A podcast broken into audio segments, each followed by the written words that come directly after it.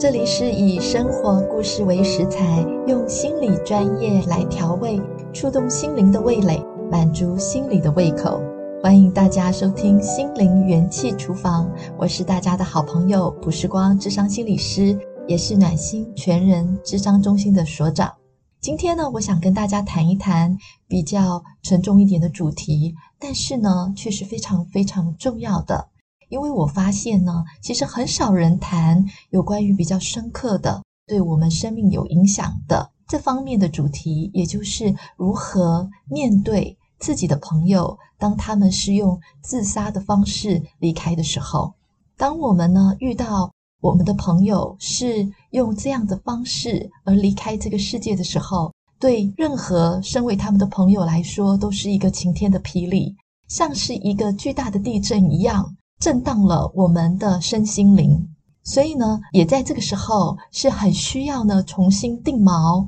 我们这些很惊吓的、很混乱的、很困惑的、很忧伤的这些过程。往往呢，我们都不知道我们会怎么面对。但是呢，在咨商里面，我遇到一些人，他们呢是非常的忧伤，对他们来说，确实造成了一些很深的影响。很深的悲伤，这些都会持续好多好多的年。因此呢，我真的深刻的认为，这样的主题呢，其实是可以来谈一谈的。无论是经验也好，知识也好，我能够传递给大家，让我们呢，就算面对到这么大的痛心的事件的时候，我们能够照顾自己，让我们自己的状况也能够呢，从中厘清，并且呢，恢复到。生活当中的一个最好的一个状态，朋友用这个方式离开，这分为对自己的一个短时间的影响，还有长时间的影响。在短时间的影响，除了我刚刚提到的各样的心情上面的震撼，还有悲伤之外，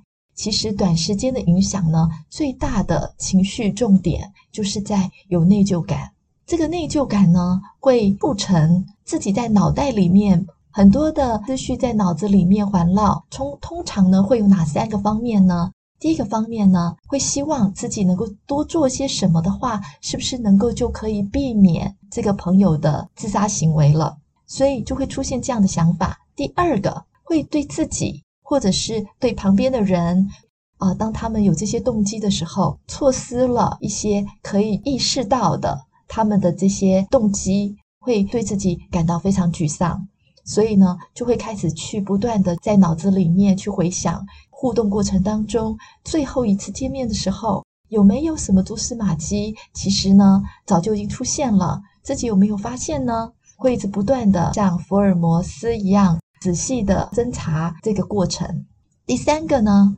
甚至呢会开始在想法里面会觉得说很生气，好朋友呢怎么可以就这样离开，就这样子遗弃了自己？会感觉到好像在人生里面，难道自己对他丝毫都没有任何可以留住他的重要性或意义吗？所以这个重要性跟意义的部分也会一直在思绪里面产生。所以在短期的影响的感受，主要的核心情绪呢是内疚的，而内疚的表现呢就会在思绪上面，从这三面方面呢去表现出来。那在长时间的影响上面呢，又会是怎么样的呢？对于自己的朋友这样子离开之后，如果没有去好好的整理自己的想法跟感受的话，很容易呢，在跟新的朋友或是在原本的朋友关系里面，开始有一些对关系的疑问，会对于关系怎么样能够呢，对对方有意义、有价值，有的时候在潜意识里面埋下了一个不信任的一个种子一样。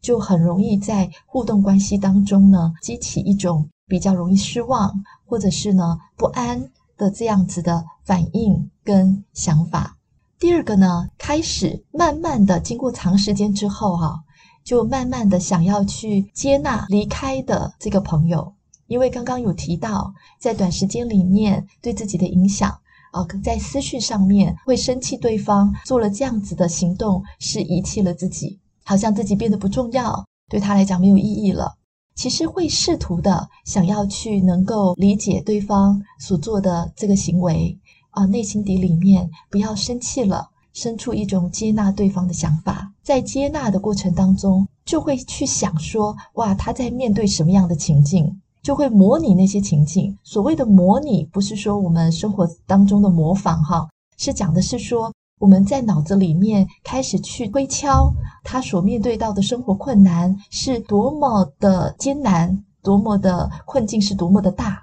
于是我们可以开始慢慢的开始消气，也就是说，开始更多的接纳。推敲面临的情境跟困难的环节的时候，那如果当自己也面对类似的情节的时候，就很容易联想，是不是我也用这样的方法就不会那么困难了？当我在咨商里面的时候，我遇到一个女孩子，她呢是因为呃忧郁的情况越来越严重，她没办法好好的安心上课，她有注意力不能集中的状态，有的时候也会忘东忘西，有的时候走在校园里面，她会突然之间掉下眼泪，于是呢，她就很想要能够找咨商师能够来谈一谈。而他在谈的过程当中，他真的在现况里面面对了很多课业的压力，并且呢，他发现自己所在乎的科目呢，就是没有办法达到他自己的期待，甚至呢，他觉得好像有一些不如人愿的情况，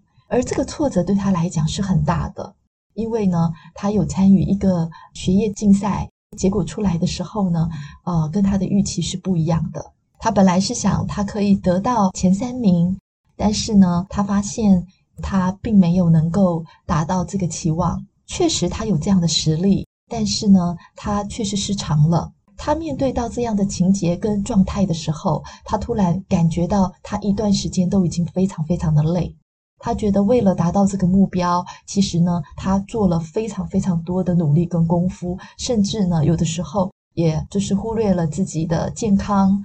希望能够在这个竞赛里面去脱颖而出。在这个时刻，他过去朋友的离开，啊、也是在学业上面不良的适应情况，所以他对自己一方面自己现在的现况有一些不能专注，好像动不动就掉泪的情况，他有一个警觉心，他觉得他需要赶快寻求智商来帮助他，同时呢，心里面会觉得这就是这么难。我还要再努力吗？好像我的朋友之所以会离开，好像是这样，所以我明白了。然后我觉得我好担心自己会不会也做出了想不开的事情。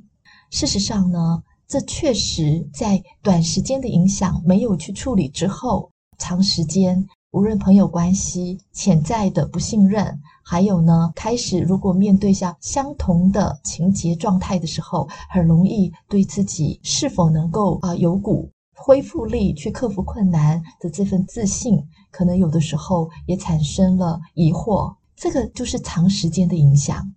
我想，如果今天你遇到了你的朋友，他用了这样的方式离开的话，你确实会经历这个短时间的影响。还有长时间有可能性这样的影响，所以在短时间的状态当中，我就非常鼓励你，在这个时刻就可以寻求专业的帮助，让专业的这个心理师好好的来引导你，整理一下内心底里面很困扰、很复杂的复杂性的这种哀伤，可能有很多属于自己的一些想法。是需要好好的被听到，好好的来厘清跟整理了。再来呢，你可以有属于自己哀悼的方式。有一位美国的资深的咨商心理师，他的父亲离开之后呢，他发现有一段时间，其实他都不愿意剪头发，几乎有一两年的时间，他的头发就是越来越长，可是他没有去剪它。到他真的整理了整个情感跟思绪之后，他回头。看那两年，他才发现原来呢，留头发是他对他父亲哀悼的一个方式。所以你也有可能有自己的哀悼的方式。在这个情况的话，不用觉得很奇怪，因为呢，当你失去了你的朋友的时候，你会在内心底里面感觉到，好像生活当中有了一种空虚的感觉，因为它本来是一个你生命里面重要的某一个角色，但是呢，这个角色呢却没有了，不见了，所以你会感觉到非常的空虚。而这样的哀伤呢，会像浪潮一样此起彼落，有的时候呢会让你想起来，有的时候呢又不会想起他。这样的状况呢，其实是非常正常的，也就是也接受。自己正在一个哀悼的历程，而在哀悼的历程当中呢，你可能有一些属于你自己的方式哀悼他。例如，像是这位女孩子，当她呢面对到说，原来她自己在面对困难，感觉到没有自信去克服的其中一个原因，原来是她没有能够好好的去整理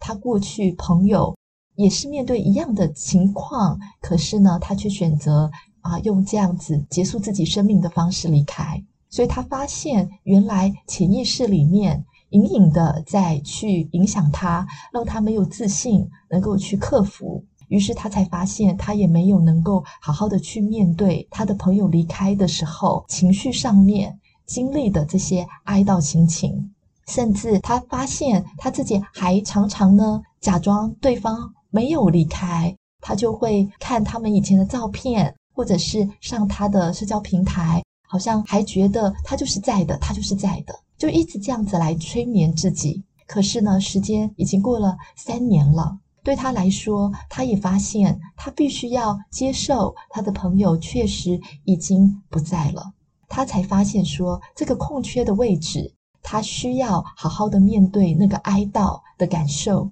他能够做的哀悼的方式，就是他会约这个朋友的妹妹，能够呢一起出来，一起去看电影，一起去吃东西，一起去聊天。那有的时候，他们可以一起来谈谈他。对他来说，他觉得这就是一个他能够哀悼的过程，并且呢，他也发现借由这样的方式，他重新好像跟朋友之间的关系又多了一层信任的连结。因为他能够面对了这个悲伤，他能够面对了这个哀悼的历程，于是呢，他觉得好像跟人的关系在建立起来的时候，他内心底里面的不信任感好像也慢慢消除了，反而是很珍惜跟一个人好好的在一起，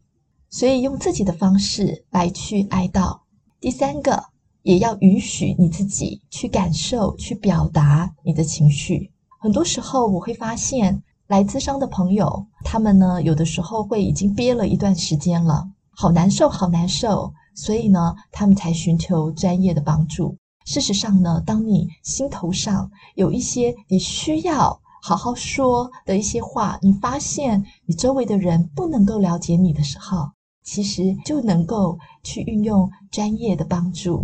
能够来到暖心。来去让暖心的心理师能够好好的聆听你，好好的来帮助你。因为当一个人能够讲出来的时候，就能够好了一大半了。确实，当被倾听到以后呢，内心里面的那种困扰的情绪就开始可以慢慢慢慢的降低跟减少。像我刚刚提到的这位女孩子，就是走在校园里面掉泪啊，然后呢，特别感觉到挫折。对自己的这种失控、想要攻击自己的行为感觉到害怕，他才来到咨商，是因为他说前面这两三年他朋友的离开，他基本上都还处于否认，然后压抑情绪的阶段，他不让自己悲伤，不让自己有这种情绪的起伏，因为当情绪起伏的时候，他觉得自己好奇怪哦，反而当他能够好好说的时候，其实一切都慢慢越来越好了。第四个方法呢，是你可以写一些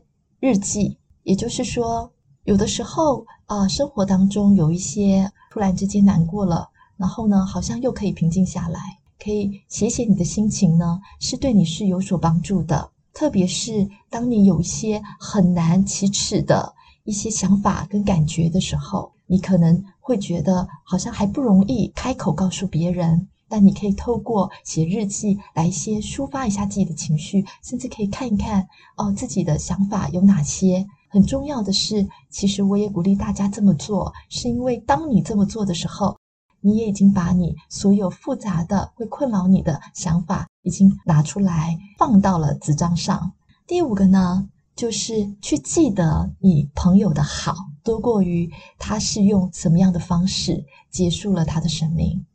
最后的行为不能够去定义一个人整生的，很多时候是他一个人的整生的生命呢，去定义他是一个什么样的人。其实这才是最重要的。所以呢，试着要去想，还有呢，是去欣赏他的生命里面那些美好的、成功的那些他的努力而能够做到的各样各样的事情。还有他自己的为人，还有你们关系这些美好的地方，然后可以去看这些美好回忆的照片，这些故事。这个时候，你就会觉得这个朋友在你的心目中其实是有意义的，而且呢，也是一个美好的存在，也会生出一种感谢，一个感谢他曾经来到这个世界上，曾经跟你有一个非常美好的关系。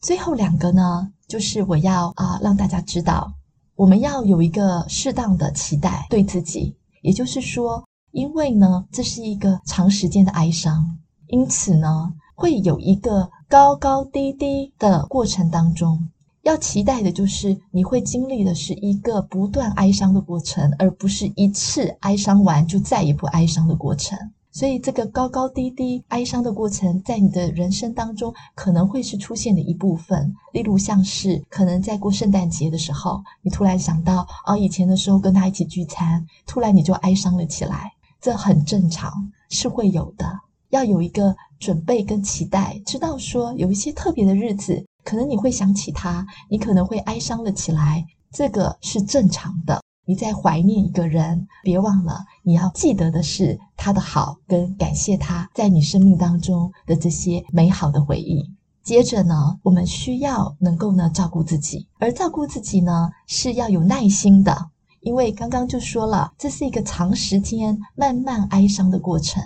因为它来的太突如其来了。因此呢，你不需要希望自己好像少一点悲伤。然后呢，看到自己又有起伏，就不满意，就责怪自己，这些都是没有必要的。而是呢，要好好的照顾自己。特别是呢，如果你身体不舒服的时候，其实会更容易联想负面的事情。所以呢，在这个情况之下，你要知道是正常的。于是呢，不要对自己的情况感觉到更负面，而是那就好好休养自己，好好的吃，好好的睡，能够呢有一个规律的运动。那这样的话呢，你就是在一个啊、呃，好好的能够去照顾自己、关心自己的状态里，面对现在的困境跟困难的时候呢，你会知道，这就是你人生从内主动的破茧而出带来的是成长，而让你看见你的生命更加精彩跟丰富。希望今天我们所谈的带给你的不是沉重，而是一个希望。带给你的是你朋友对你生命的重要的意义，然后带给你的是你对你自己生命未来的力量。很高兴今天可以跟你相处，那我们就下次见喽，拜拜。